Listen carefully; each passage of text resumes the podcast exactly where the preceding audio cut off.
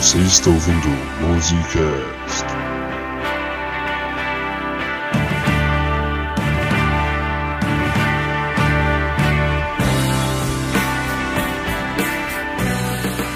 Vovô, me conta como era pular carnaval da sua juventude. Ô, oh, bicho feio. Era uma loucura. Eu, eu, nunca imaginei que eu ia viver para ficar enclausurado no carnaval dentro de casa. Mas quando eu era pequeno, a coisa era uma loucura. Quando eu virei meninote, então a mulherada caiu em cima. Era uma loucura. Cheio de borrifadores, muita serpentina e muito samba. Samba, vovô? É. Eu andava rodeado da malandragem, sabe como é que é? Até tive que correr da polícia umas vezes.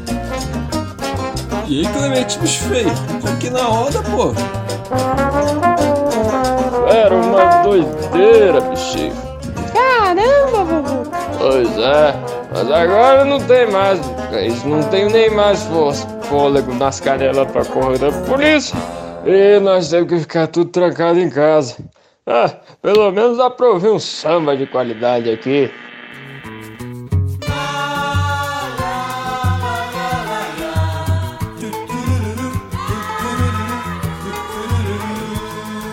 Bom dia. Boa tarde. Boa noite.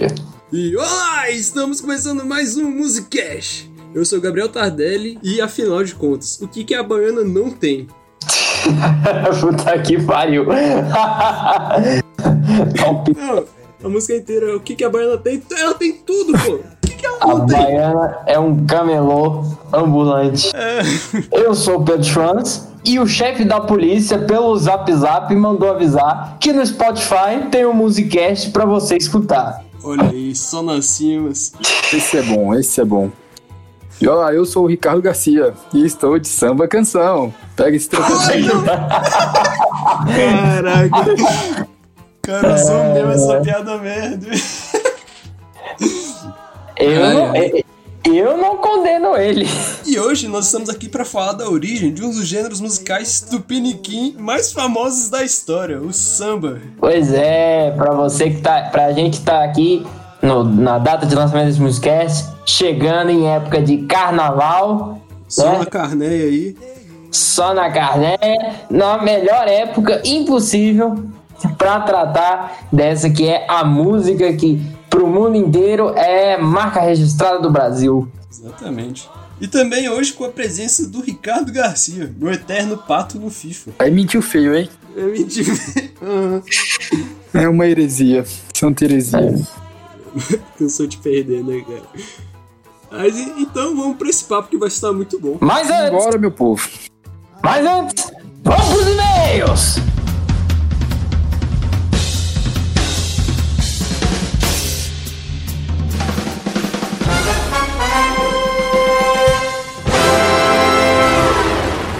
E agora, senhoras e senhores, antes da atração principal, com vocês a leitura de e-mails e gafes do Musicast.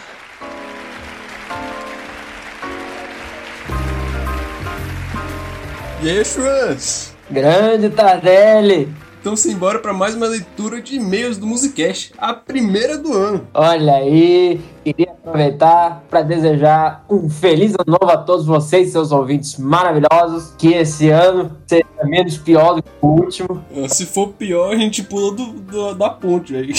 Não dá não. Exatamente. Mas agora, para esse ano, ter uma garantia de ser melhor do que o outro. Por favor, gente, façam sua parte. Eu sei que tem vacina chegando aí, mas nós não sabemos se isso vai ser a erradicação desse maldito vírus. Então, continue usando máscara, tomem um distanciamento e mantenham isso aí, que aí com certeza 2021 vai ser melhor que 2020. É, fica em casa, vai pro bar não. Esse pessoal que vai pro bar, eu passo na frente dos bar, estão tudo cheios, mas acho isso um absurdo. E a gente Ah, não. em casa aqui. É, eu, eu tô falando, escreva o que eu tô dizendo. Quando essa vacina começar a ser bem difundida, o negócio vai largar solto. É, não, carnaval então, velho. Tô até com medo. É, se, a vaci- se o plano de vacinação começar é, por agora, certeza que o pessoal vai tacar o foda-se Sim. pro carnaval. Então, O Coronga vai tirar férias no carnaval. Ele só volta depois. então já dizia Ned Stark, preparem-se. O Coronga is coming. Pois é. Mas vamos pros e-mails. Se você não quiser ouvir a leitura de e-mails, você pode pular diretamente para. 8 e 28. Primeiro é o e-mail da Renata Neves. Olá, meu nome é Renata. Pela recomendação da nossa amiga Joana, agora sou ouvinte do Musicast. Poxa, legal, hein? Caramba! Adorei a dinâmica das conversas, senti espontaneidade e conexão entre vocês. No ano passado aprendi a importância do feedback e por isso também escrevo esse e-mail a vocês. Quanto às sugestões, ainda não tenho nenhuma precisa, mas no futuro, caso apareça alguma, escreverei com carinho. Olha só, muito obrigado. Caramba, Renata. Muito legal esse e-mail. Imitações de Marcos Gives à parte. Realmente é muito legal pra gente que tá fazendo esse programa receber um feedback. Por mais que seja só, gostei muito do programa, pelo menos É. já tá fazendo mais do que muita gente aí que só escuta e a gente nem sabe que escutou, nem sabe quem é, de onde vem, Uhum. o que ela quer. Esses e-mails podem ser, parecer bobinhos, mas faz a gente ficar muito feliz. Uhum. E terminando aqui, um grande abraço, continue com um bonito trabalho, com carinho, Renato. Olha só, Oh. Chutes, que bonito. Estou, estou emocionado aqui. Emocionado. Agora nós temos um e-mail para a surpresa de uma pessoa, você que acabou de chegar aqui no Musicast e não conhece essa figura ilustríssima, Roberto Lousada. Olha aí. Por isso que é para surpresa de uma pessoa, porque todo mundo que ouve o Musicast e que ouve os e-mails, né? que ouve os e-mails, já leu, já ouviu, na verdade, pelo menos um e-mail do Lousada. Então vamos lá. Olá pessoal, meu nome é Roberto Lousada e eu venho responder aqui a pergunta do Chuans. Qual o melhor Escreveu certinho, né? Escreveu certinho. vamos dizer assim, em termos fonéticos está bem preciso. É, em termos, em termos de, de letras, tá um pouquinho fora do lugar. Mas Tá enfim, uma merda. Ô, Lousada, já vou mandar uma gafa pra você. Tem na descrição do podcast o nome do Chuanzo. Vai lá ler, seu vagabundo. enfim é, eu venho responder aqui a pergunta do Chumans. Qual o melhor episódio? Bom, pode até parecer óbvio para vocês. Para mim não fa para mim não é. Para mim é o do LED. Mas não é só porque é, de, é deles que é o que eu mais gosto. Tem outro motivo. Além do conteúdo ser incrível e a edição também, teve uma coisa que levou muito esse episódio, que foi o hype. Tipo assim, caramba, o meu amigo vai fazer um podcast de música e vai começar o episódio da história do Led Zeppelin. Eu tava bem animado para escutar e quando eu ouvi bateu as expectativas. E por isso o do LED é o meu favorito. Olha aí, ponto, Olha aí. ponto pro Tardelli. Obrigado, obrigado. E dessa vez o ano não começou com uma gafe. Estou aliviado. Então é isso, então. Simbora pra esse episódio de origem do samba que vai tá bom demais.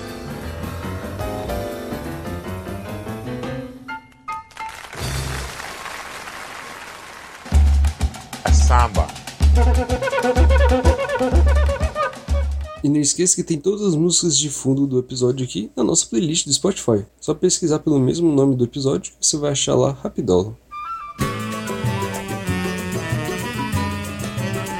Origem do samba, por onde começar? Eu acho que a melhor forma de fazer isso é na Bahia. Porque, como já dizia Vinícius de Moraes, porque o samba nasceu lá na Bahia. Exatamente. Na época da escravidão lá, o embrião do samba surgiu na mistura de estilos musicais africanos, né? É, surgiu justamente quando os escravizados eram traficados aqui para o Brasil e no- nos momentos em que eles podiam ter um lazer, eles faziam essas, essas festas com suas danças tradicionais, dentre as quais a umbigada. E é importante citar a umbigada aqui, porque uma das possíveis origens do samba, provavelmente a que é mais conhecida, é que a origem da palavra samba vem do dialeto, eu não lembro agora qual, vem da palavra samba, que significaria umbigada. A gente tá falando aí de, de antes, antes do Brasil ser independente, a gente ainda tá falando de, de época de colonização e etc, quando a Bahia ainda tinha muito,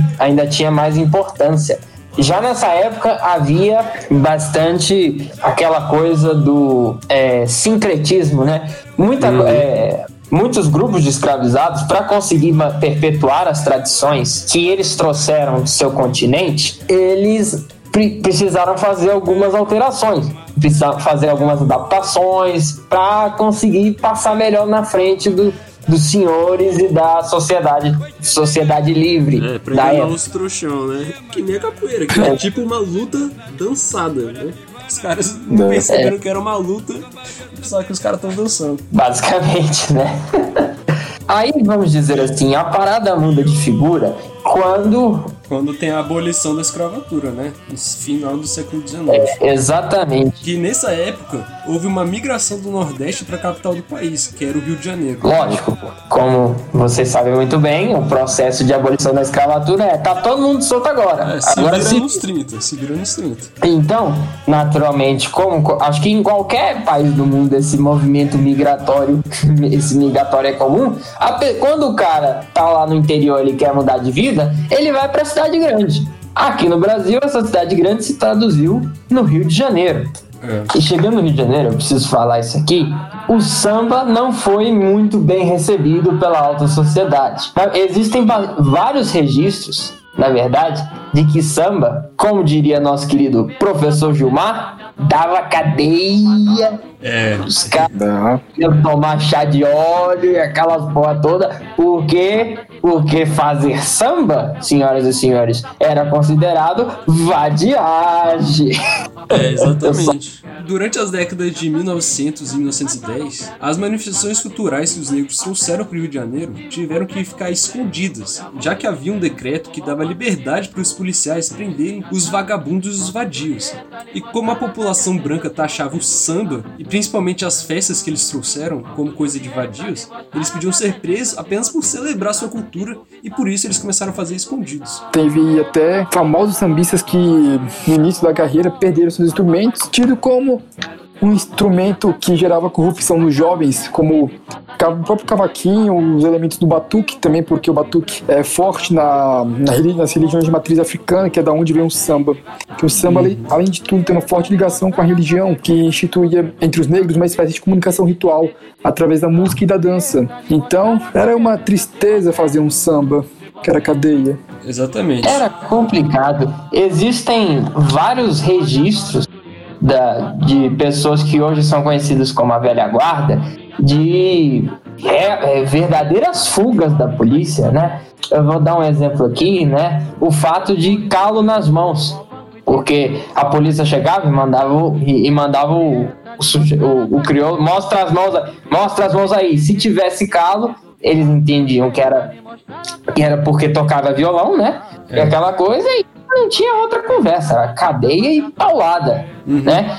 Pra vocês que não sabem, é que quando a gente toca violão, os dedos que ficam nas cordas ficam cheios de calo, porque aí para de doer e fica cheio de calo. Aí eles descobriram que o pessoal tocava os instrumentos tipo cavaquinho, que é de corda, através desses calos nos, nos dedos. Era um negócio muito doido. Quer dizer, a sociedade brasileira do século XX, ela vivia uma síndrome que só que foi que acho que a melhor representação só seria feita quando fizeram Sai de Baixo no personagem do Caco Antibes, né? Eu tenho horror ao pobre. Pobre é uma coisa triste. Mas uma grande, um grande reduto e refúgio para o samba durante esses períodos eram as, fam- eram as casas das tias. Tias né? baianas. Exatamente. Justamente ali naquele. é, justamente num, num lugar que hoje já não existe, né? A Praça 11, por exemplo.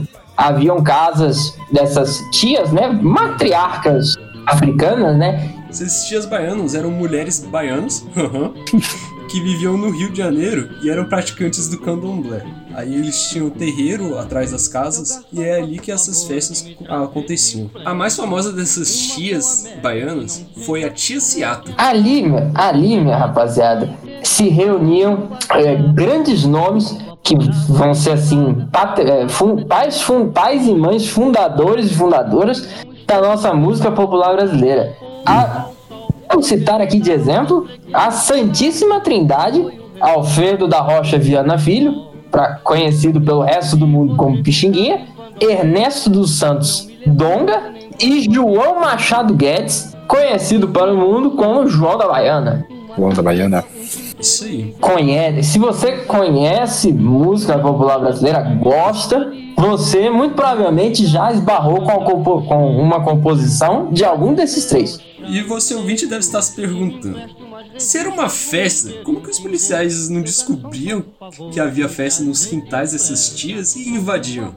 Bom, a tia Ciata era uma curandeira poderosa e muito efetiva, e diversas vezes era chamada pelas autoridades para curar os enfermos. Dizem que ela até ajudou o presidente da época, o Venceslau Braz, a se curar de machucado que não cicatrizava na perna. E por isso os policiais faziam vista grossa para essas festas nos quintais delas. Como muitas das coisas na história do Brasil, a solução para todos os problemas de ordem política social é você conseguir ter, uma- ter as amizades certas. Por mais que a gente vá citar aqui alguns nomes sérios, como, por exemplo, a gente cita nomes sérios como Pixinguinha, Douglas e João da Baiana, é importante notar que esses músicos são muito versáteis. Então, por exemplo, Pixinguinha, por mais que seja mais conhecido pelo choro, um gênero musical que merece seu próprio musicast, ele também tem sua, tem sua cota de participação em sambas e em outros gêneros como valsas, polcas, machiches, que justamente eram outros gêneros de dança e de música que existiam naquele contexto. Que, inclu- que para nós hoje em dia é tudo muito confundido, quer dizer, existe muito machista que a gente chama de choro, muito, muita música que hoje a gente chama de choro, que antes era tango brasileiro, sei lá. Haviam esses vários estilos e naturalmente você também aí percebe a mistura, né? A mistura que caracteriza a música popular brasileira, né?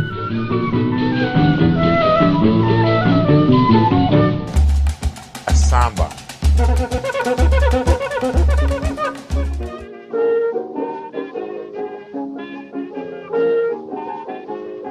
A gente pula diretamente pro ano de 1917, na casa da tia Ciata, aquela famosa tia baiana, onde surgiu o primeiro samba, o pelo telefone do Donga. E na década de 20, o estilo começa a se popularizar até entrando na rádio, porém ainda sofreu o preconceito da população branca. Então, é, é preciso comentar aqui que, por mais que pelo telefone carregue é, este título de pedra fundamental do, do samba, né? É, não, é, não obstante isso, é um samba recheado de polêmicas. Bom, primeiro, para começar aqui, é, primeiro, não é bem primeiro samba, é o primeiro samba registrado e gravado na história. É, Assim.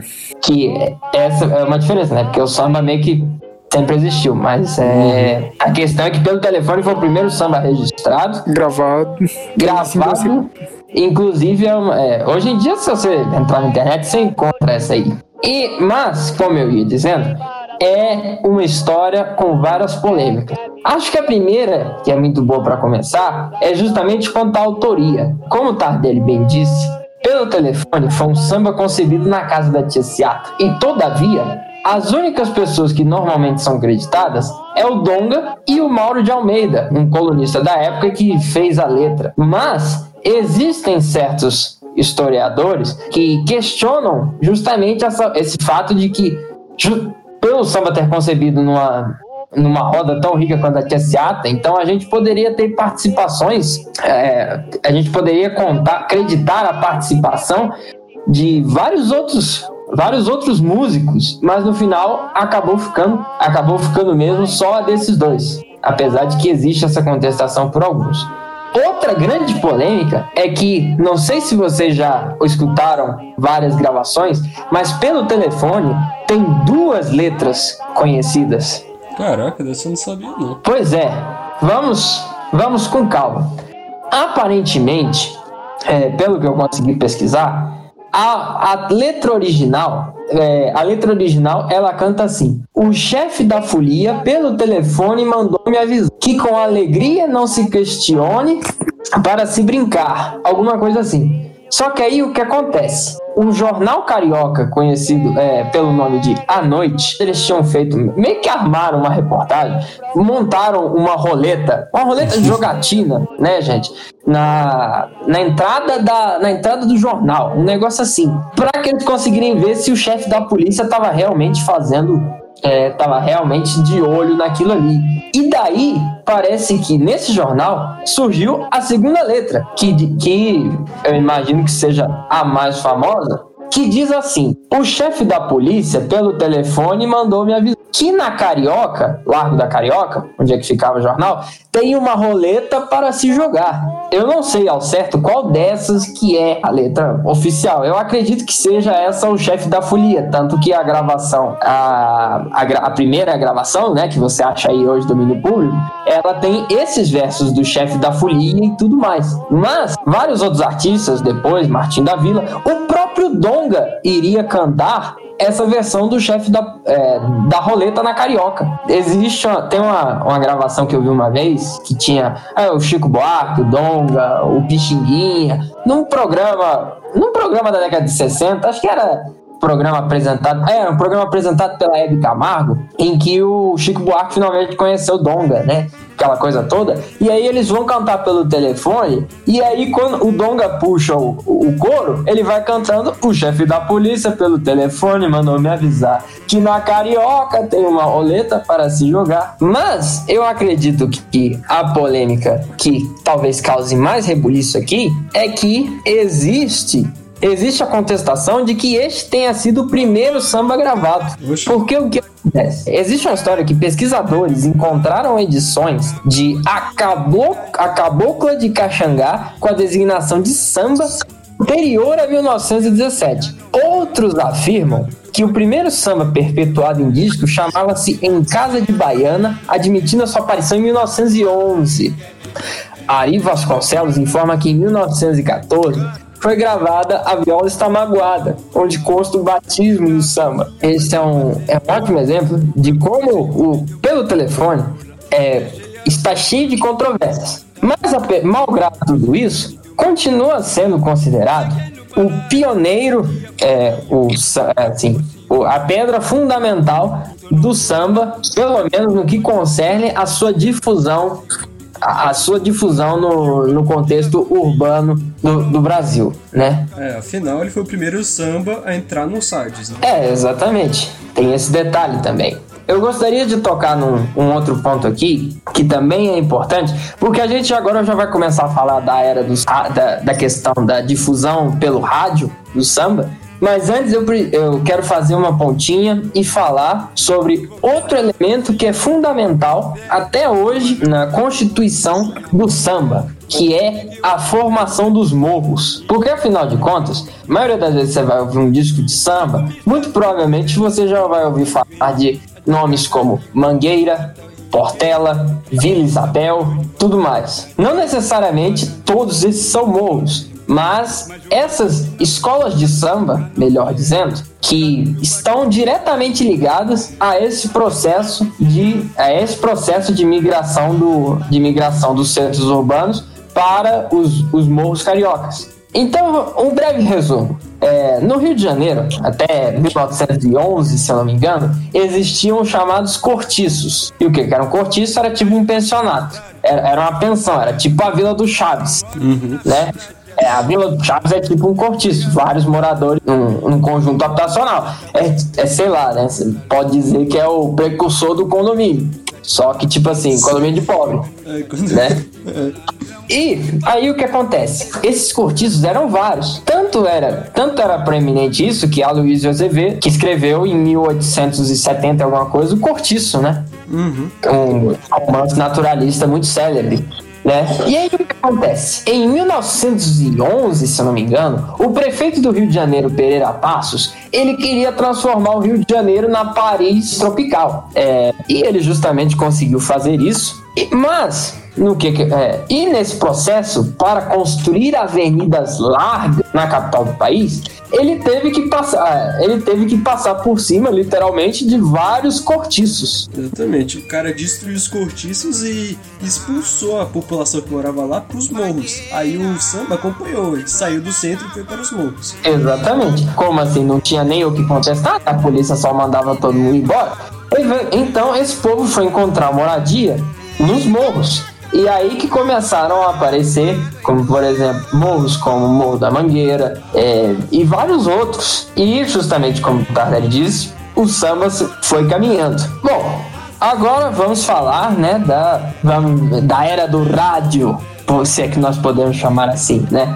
Onde, a partir do telefone, é, o samba começa a é, se torna uma presença mais frequente nas estações nas estações de rádio. Ape- embora tenha ainda persista o preconceito que vai durar ainda muito tempo né?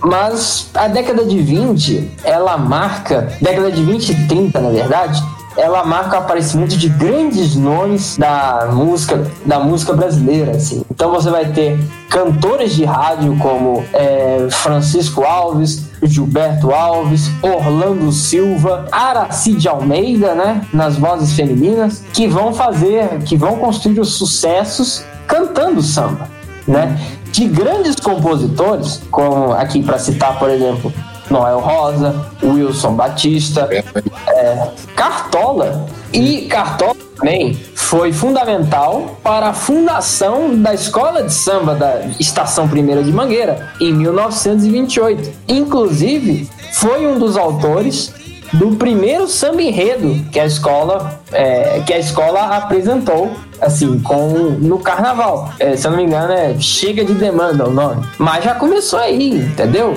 inclusive Cartola é um grande exemplo para que a gente pode citar para representar a, a realidade triste de- dos compositores aqui no Brasil. Eu não sei como é que funciona, composi é, como é que é a realidade de compositores em outros cantos do mundo. Mas aqui no Brasil é uma tristeza, porque o compositor, muitas vezes ele, fa- ele faz a música, mas quem fatura os milhões, É é, quem quem canta. fatura muito mais gold é o artista. Então o próprio Cartola Isso mesmo... é o, o Donga, que outra história triste que morreu pobre, largado na casa dos artistas.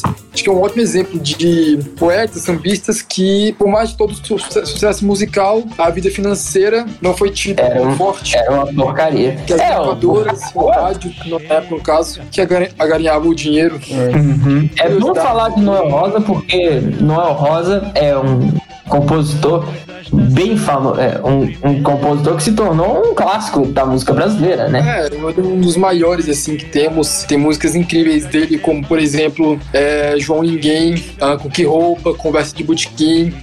Ah, e também ele ficou conhecido na época como poeta da vila. Uma curiosidade Não. interessante sobre ele, que na década de 30, 1930, ele começou a cursar medicina e, contudo, dois anos depois ele parou, largou os estudos de medicina porque estava envolvido muito com a música e também com a boa e velha boemia da época, que até hoje existe e persiste. E o mais interessante é que, apesar de o samba ser um- uma música de negros, o Noel Rosa é um branco, né? Nesse meio. Sim, É, é, exatamente. branco, de família assim, classe média, nenhuma ligação com, com as, as religiões de matriz africana, porém que foi pro samba e definitivamente virou um dos grandes sambistas que eu acho que o brasileiro tem tanto apreço, assim, pelo menos quem conhece. Exatamente. Que ele foi É. um fato marco. Apesar de Cafajeste trair a esposa, ainda reclamou dela querer trabalhar fora, ao ponto de fazer uma música sobre quando ela quis começar a trabalhar fora de casa. Fez uma música de tanta indignação que ele ficou. Mas assim, tirava um tempinho pra traí-la. É evidente quando você vê uma foto do Noel Rosa, ele teve pouco desenvolvimento da mandíbula, né? E se eu não me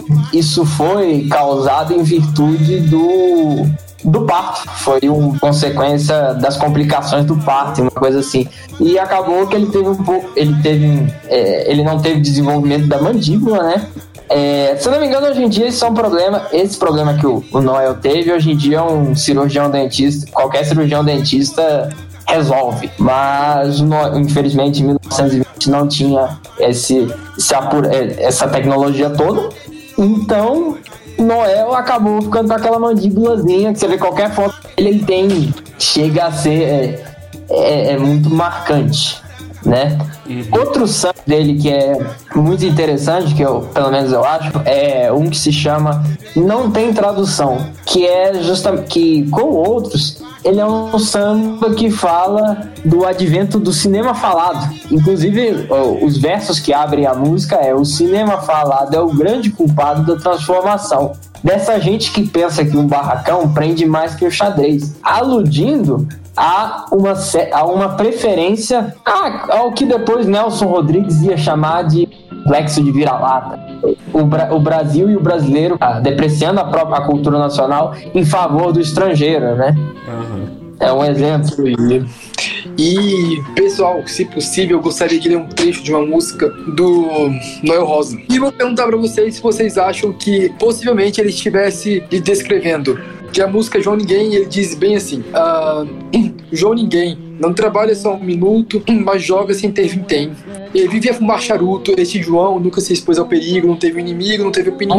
João Ninguém não tem ideal de, de vida. A vida tem seus amores também. Tenta luxo e vaidade, não gosta da felicidade, que goza João Ninguém. Pois é, eu me perguntei, diversas vezes nessa música, se ele poderia estar se retratando quando ele fala do- da questão do fumar charuto, de ter casa e comida, mas também ter os seus amores. É, talvez possa ser pensando, uma música autobiográfica. É bem É, possível. porque acho que é, é natural do artista falar um pouco de si, seja na sua obra enquanto livro. É, falando dos seus sentimentos, né? Se expressando através da música. Pois é, Olha.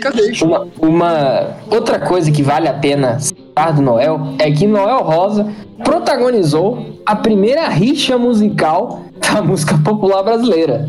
E eu explico. Ali, justamente nesse contexto, é, havia um.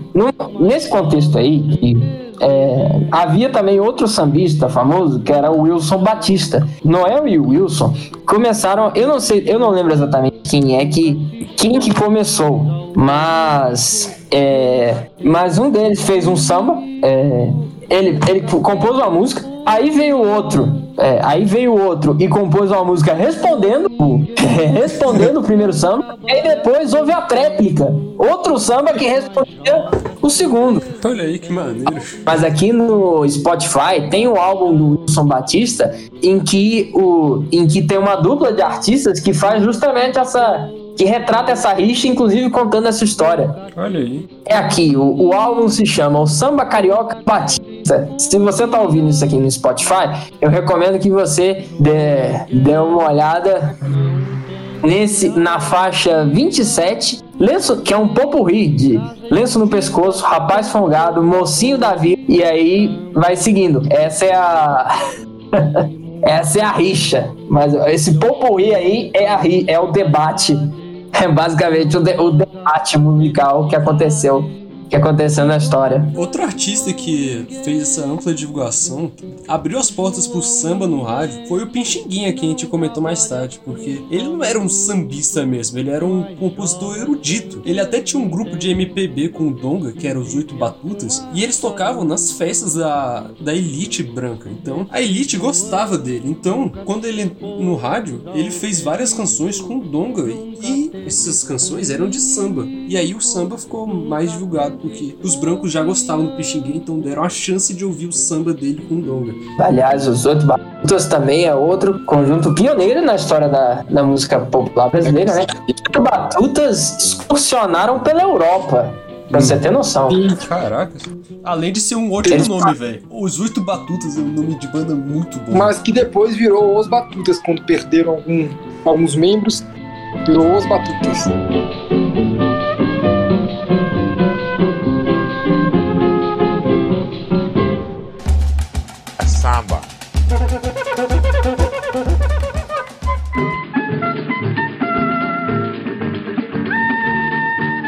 Esse estigma de estilo musical marginalizado só acaba na metade da década de 30, com Getúlio Vargas, já que, como um bom populista, ele sacou que exaltar o samba era uma ótima maneira de ganhar o respeito e admiração da população negra. É uma, uma ótima forma de comunicar com, com a maioria do, do, do povo trabalhador, né? Porque afinal de contas, Getúlio Vargas não, não ganhou a fama de pai dos pobres à toa, né? Por conta disso e por conta da CLT também. É.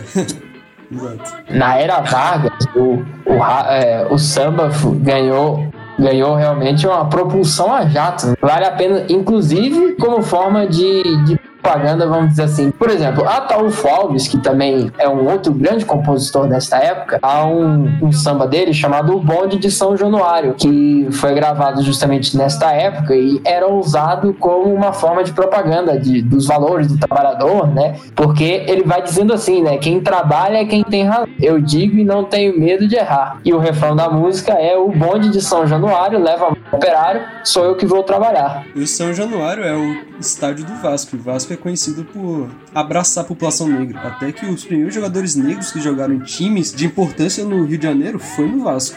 É, tem uma história engraçada desse, desse samba que aparentemente essa parte do refrão, o bonde do São Januário, originalmente a Taúfo teria escrito assim: O bonde de São Januário leva mais um otário, sou eu que vou trabalhar.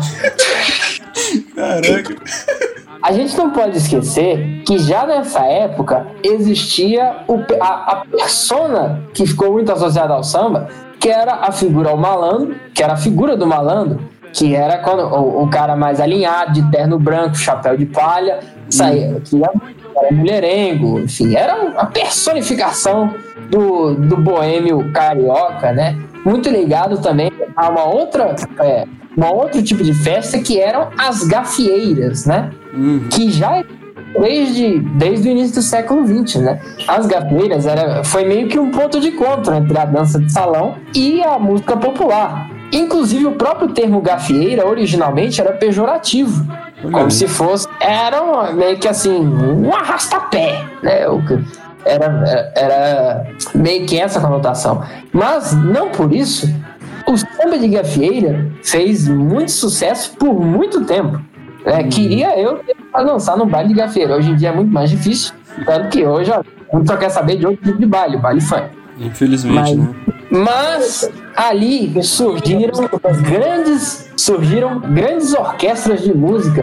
Geralmente quando o samba ele tem a gravação tem um- uma cara de big band norte-americana, geralmente ele é associado ao samba de gafieira, porque nessas gafieiras essas orquestras é que conduziam à noite. Eu vou citar três. Maestro, a orquestra do Maestro Carioca, um trombonista que eh, ficou muito famoso, é, muito célebre por conta justamente dessa orquestra. Tem até um disco no Spotify dele. Outro que também vale citar. Raul de Barros e a sua orquestra. Raul de Barros é, o, muito provavelmente, eu diria, o maior trombonista que esse país já teve. Em termos de música popular, ele foi assim, é, praticamente um virtuoso.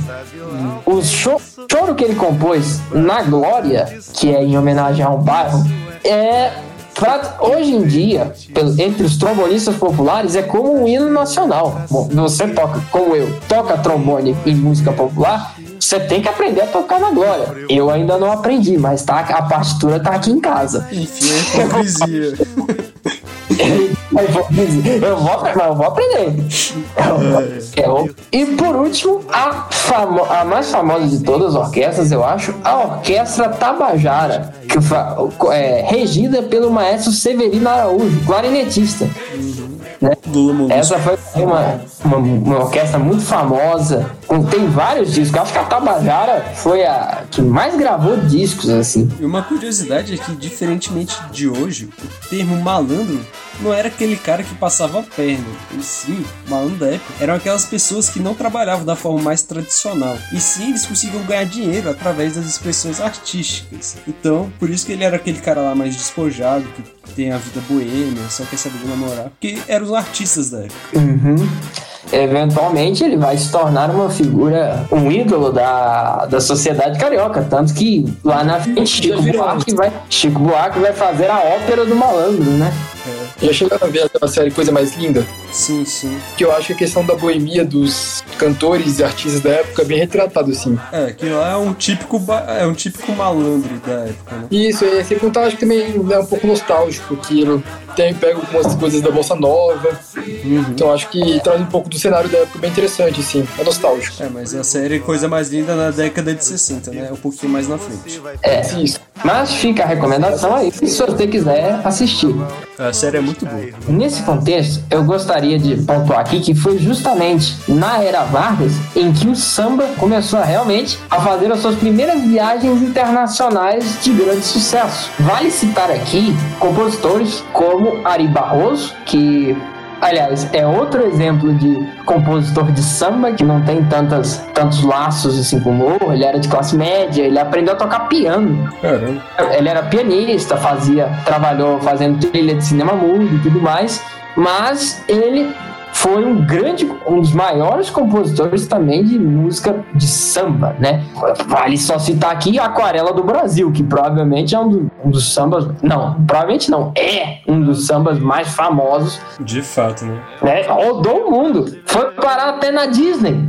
Também tem outros vários sucessos, né? Mas junto com ele também, um outro sambista, dessa vez baiano, Dorival Caymmi. Dorival, ele também cresceu em ambiente de música, né? O pai era, se não me engano, funcionário público e seresteiro nas horas vagas, tocava violão, né? E Dorival, ele se consagrou nas, nas rádios baianas como o compositor dos mares, né? Trazendo, é, compondo músicas justamente que tratavam dos pescadores, da vida cotidiana, né? Construindo o cenário, o, o cenário que a gente tem da Bahia, né? Com músicas como O que é que a Baiana tem, Na Baixa do Sapateiro, entre várias outras. Músicas essas que fizeram muito sucesso internacionalmente, na voz de uma que aí o mundo inteiro conhece. É, a Carmen Miranda, Que não é brasileira, ela é portuguesa. É, mas cresceu aqui, né? Ela veio pro Brasil com 18 meses. É, cresceu aqui praticamente.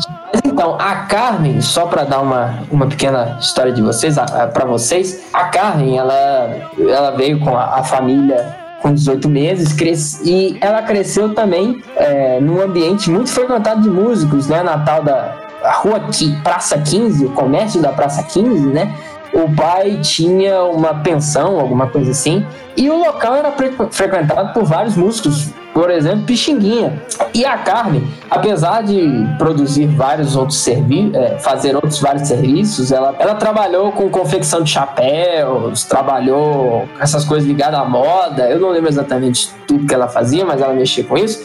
E ela sempre cantava. E nessa história de cantar e cantar, né, uma vez. é, eu não lembro exatamente quando é que ela foi, mas eu acho que é porque ela namorava um, um, um cara que mexia com um gravador, alguma coisa assim.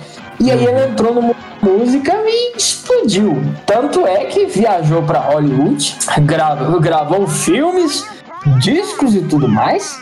E consolidou o este- o maior estereótipo que existe sobre samba no mundo afora, que é aquela imagem dela usando uma porra de uma cesta de fruta na cabeça. Tudo bem, as baianas, tudo bem, as baianas carregavam carregavam cestas na cabeça, não, mas pra, esse pra não pra rebolar no samba. mas, mas não com, essas, ma- com esses malabares todos. assim, não com esse equilíbrio todo, porra. Então, essa, foi, essa foi uma das primeiras grandes viagens que o samba fez pelo mundo, né? E, e ficou essa imagem, tanto que inclusive quando a Carmen voltou do Brasil, quando a Carmen voltou ao Brasil uma vez, alguns críticos diziam que ela voltou americanizada.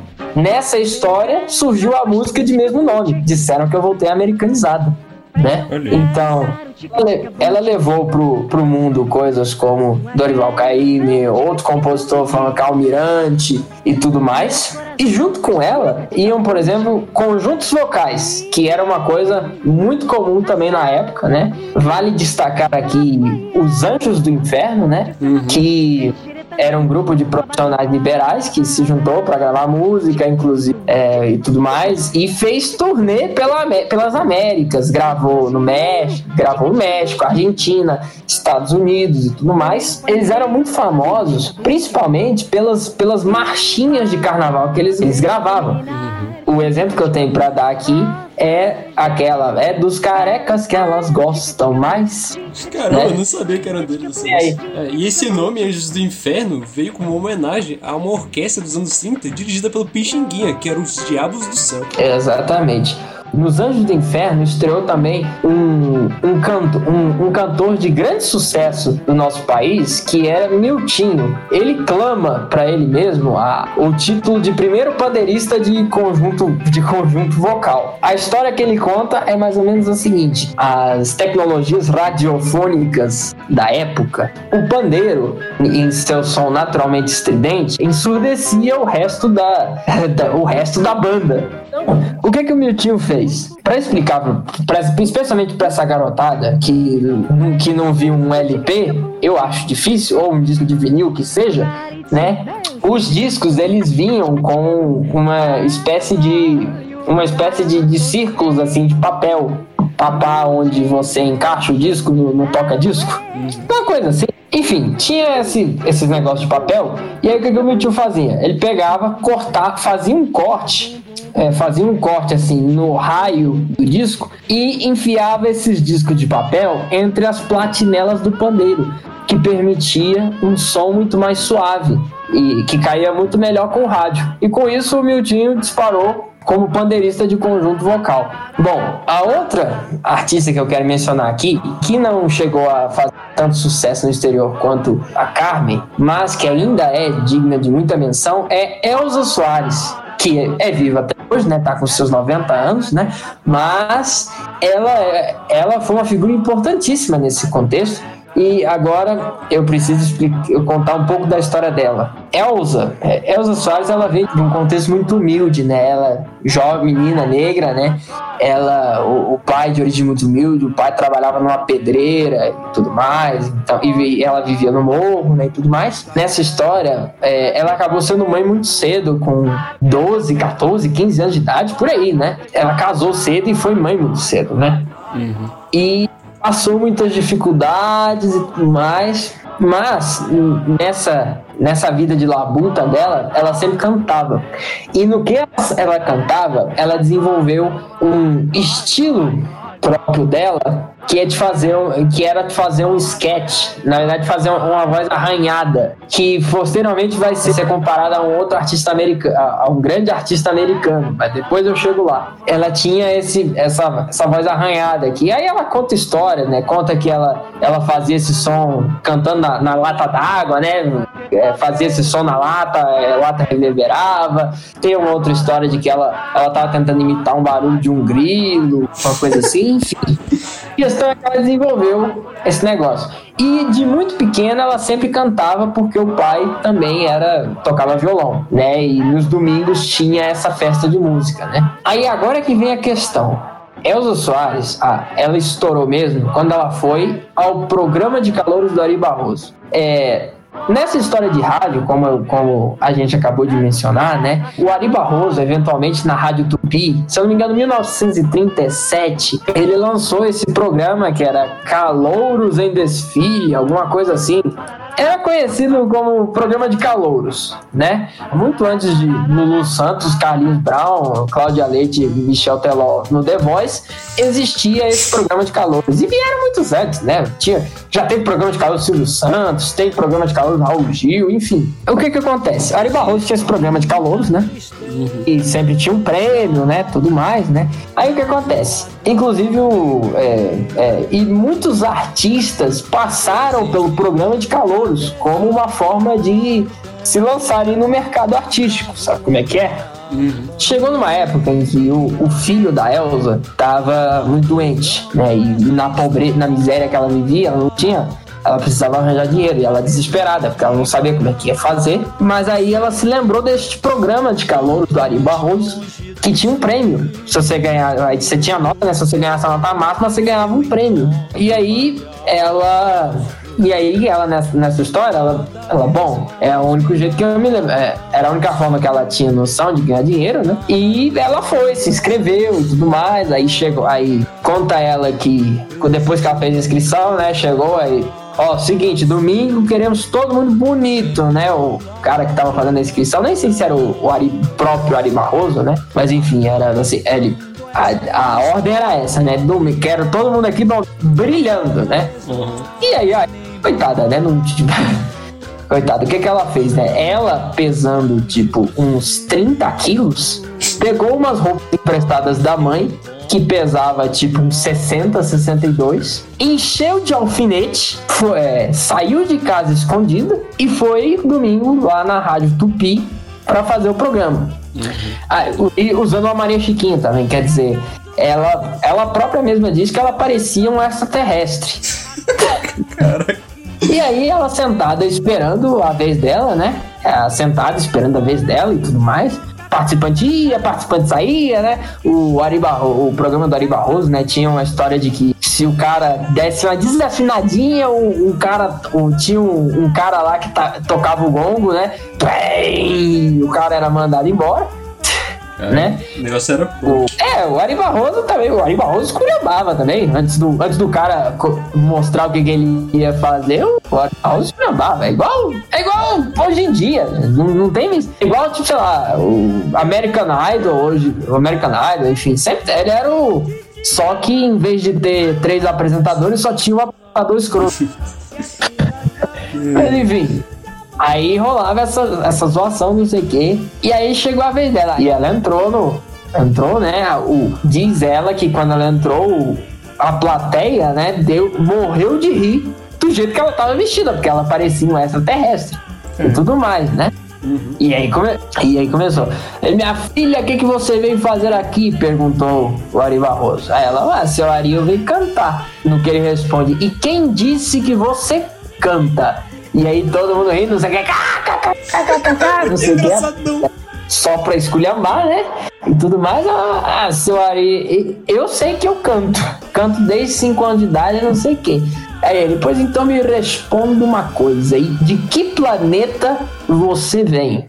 E todo mundo rindo, né? Ela apareceu até, né? Aquela claque risada, né? Era cuzão, velho.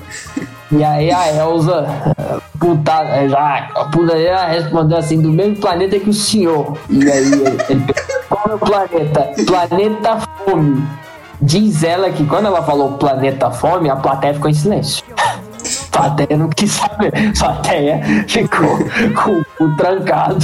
E aí ela começou a cantar uma música que é Lama. Se eu não me engano, é de Lupicínio Rodrigues, né? Que Lupicínio Rodrigues, um compositor gaúcho que, que depois iria fazer o que depois, que também fez outra música, essa sim que ia ser o, o sucesso da, da vida da Elza Soares, que é Se Acaso Você Chegasse, né? Mas enfim. Aí ela, ela cantou. No que ela tava quase terminando, Ari Barroso saiu, abraçou ela e, e disse assim: Senhoras e senhores, acaba de nascer uma estrela. Ela ganhou nota 5 no programa do Ari Barroso, pra todo mundo que tava rindo, né? Ficar de boca aberta. É, a né? nota máxima era 5, né? É, a nota máxima era 5. Ela ganhou nota 5, ganhou o prêmio, voltou. É a primeira vez que ela voltou táxi pra casa, né? E, e, daí ela come, e daí ela começou a carreira trabalhando em casa de casa noturna, né? Boate e tudo mais, né? E aí a carreira dela despontou, né? A história do compositor americano que eu só pra não deixar passar batido, é que o que acontece? Esse negócio que eu falei da Elza Soares, muita gente acabou, acabou que, por coincidência, porque não tinha como ela saber, dadas as origens, ela fazia um negócio que fazia o Louis Armstrong. Ela conseguia fazer uma voz tipo Louis Armstrong, que é a voz ainda. I see dreams. Sabe como é que é? Só que ela não sabia que Louis Armstrong existia, né? E aí, e inclusive, numa, quando ela foi acompanhar a seleção na Copa de 1960 e qualquer coisa, né? Ela conheceu o Louis Armstrong, inclusive. Ela não sabia nada de inglês, né? Ela não sabia nada de inglês, o Louis Armstrong chamando ela de. é, chamando ela de daughter, né? Que é tipo, minha filha, não sei o que. Ela. E o que, seu Luiz? Eu- É doutora? Ela achou que doctor, daughter era doctor, né? E depois o cara lá que tava acompanhando ela pra fazer o, o papel de Google Tradutor, né? Ele chegou, ele chama, chama ele de father, né? Father aí que. Foda, eu chamo ele de foda. É, foda, hein? Ih, meu amigo, eu não vou fazer isso. Ela falou assim: não vou fazer isso não, porque foda todo mundo sabe o que, que é. Ai, ai. Enfim, é também outra, outra grande intérprete de, da música popular brasileira, tá, como eu disse, tá viva até hoje. Tá meio esquisita. Tem que dizer assim, na minha humilde opinião, tá esquisita. Tá esquisita, mas fazer o quê, né? Tem gente que gosta, né? E ela provavelmente conheceu o Luiz Armstrong porque ela era casada com o Garrincha, né? Que é o grande atacante da seleção. né? É, teve essa Eu não sei se ela. se isso aconteceu antes ou depois. Eu tenho a impressão de que antes. Como eu havia dito, né? Essa história de viagem internacional do samba, o negócio deu tão certo que até a própria Disney resolveu fazer uns filmes, né? Naquele contexto de Segunda Guerra, quando o Brasil resolveu entrar no lado dos aliados, é, deu-se início ao que hoje a gente chama de política da boa vizinhança, né? Política do bom vizinho. Houve uma série de trocas interculturais e Carmen e vários outros E várias outras coisas aconteceram nesse contexto. Então, por exemplo, aí surgiu os, os filmes, né? Saludo dos Amigos, eu acho. Tem os Três Cavaleiros também, que são filmes feitos pela Disney em que eles apresentam a, né, o resto das Américas para os Estados Unidos. E num desses surgiu o famoso Zé Carioca, né? É. Que era esse pequeno papagaio, o papagaio, Papagaio malandro. o papagaio malandro, que é guia turístico do Pato Donald pelo Rio de Janeiro, leva ele nos. É o melhor guia turístico possível, leva ele pra tomar cachaça, leva ele pra tomar cachaça, É o pra dançar. malandro, né? Pra dançar nos cassi- pra dançar nos cassinos, como é que é? Aliás, é, só pra não deixar batido, né? No Bra... Nessa época no Brasil, jogos, jogos de azar, né? Ainda eram Legais. era atividades legais, tanto que na época de pelo telefone tinha aquela história da roleta, a roleta de jogo, né? E haviam grandes cassinos, como o, cassino da Urca, por exemplo, que onde justamente também servia de palco para vários artistas, né? Que servia como casa de show e tudo mais, né? E aí do- até o Pato Donald já frequentou o cassino da Urca. Não sei se ele perdeu dinheiro lá, mas que ele fez a festa, ele fez. Você acha um americano no Rio de Janeiro? Você acha que os carioca não roubaram o dinheiro dele? Com certeza ele perdeu É, dinheiro no cassino. É, O gringo, o gringo, ainda mais o pato, porra. Pois é, pô, perdeu muito dinheiro. O cara voltou quebrado pra Disney. Pato Donald só voltou porque o Mickey mandou um avião cair. Porque senão ele não voltava mais. ai, ai, mas é. E com o tempo, como já é de praxe na história, depois que acaba o preconceito com a música negra, começa a haver um embranquecimento do estilo. E os sambistas brancos começaram a ganhar muito mais espaço nas rádios do que os sambistas negros. E o samba que veio dos negros, que criticavam o sofrimento da vida deles, foi meio que ofuscado pelas músicas destinadas aos jovens dinâmicos da época, que eram os jovens brancos da classe média, que só falava de farro. Exatamente. Aliás, agora, depois que passou essa vaga, passando pela década de 50, o samba ficou, o samba ficou nessa história, de, com esses nomes que a gente citou, né? Difusão pelo rádio e tudo mais. E ele ficaria assim até que, até que algo aconteceria para mudar todo o negócio de figura. Quando justamente, como o Tardelli mencionou, um grupo, esse grupo de jovens, esse grupo de jovens de classe média que viviam, vi- viviam rodeados pela música, começariam a procurar naquele âmbito em que o samba já se mistura, em que o samba já estava muito diluído, né? É, é, isso é uma coisa que aconteceu, né? Com essa questão de política da boa vizinhança, o- muitas outras, muitos outros gêneros musicais começaram a vir gêneros latinos, boleros, salsas e tudo mais. E isso acabou de se diluindo nesse mexidão que é a música popular brasileira. E o samba, e o samba meio que se perdeu nesse lugar. Mas aí, nesse contexto, tudo parecia, onde tudo parecia perdido, surge uma leva de garotos e garotas da classe média do Rio de Janeiro, loucos por música, que trariam uma nova forma de samba. É uma mistura de samba com jazz, né? É uma grande controvérsia, mas o fato é de que essa bossa que iria surgir era uma música completamente nova. Tão nova que merece um programa só seu. Mas isso é para outro musicast.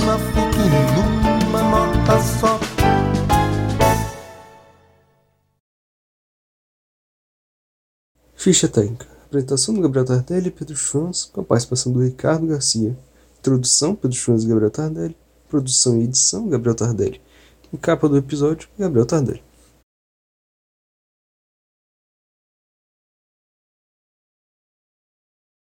E hoje nós estamos aqui para falar da origem de um dos gêneros musicais tupiniquim.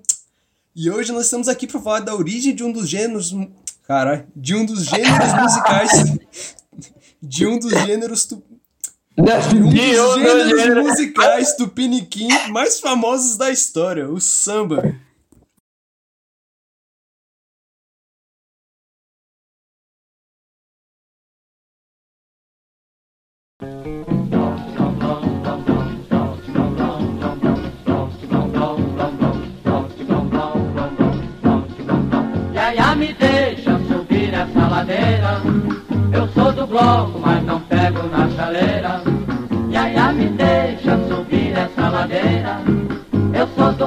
Logo, mas não pego na chaleira.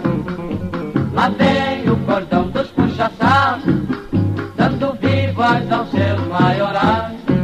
Quem está na frente é passado para trás, e o cordão dos puxa-sacos cada vez aumenta mais.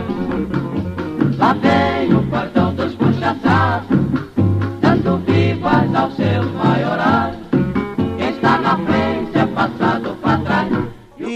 isso aí. Acabou, então acabou, acabou o programa.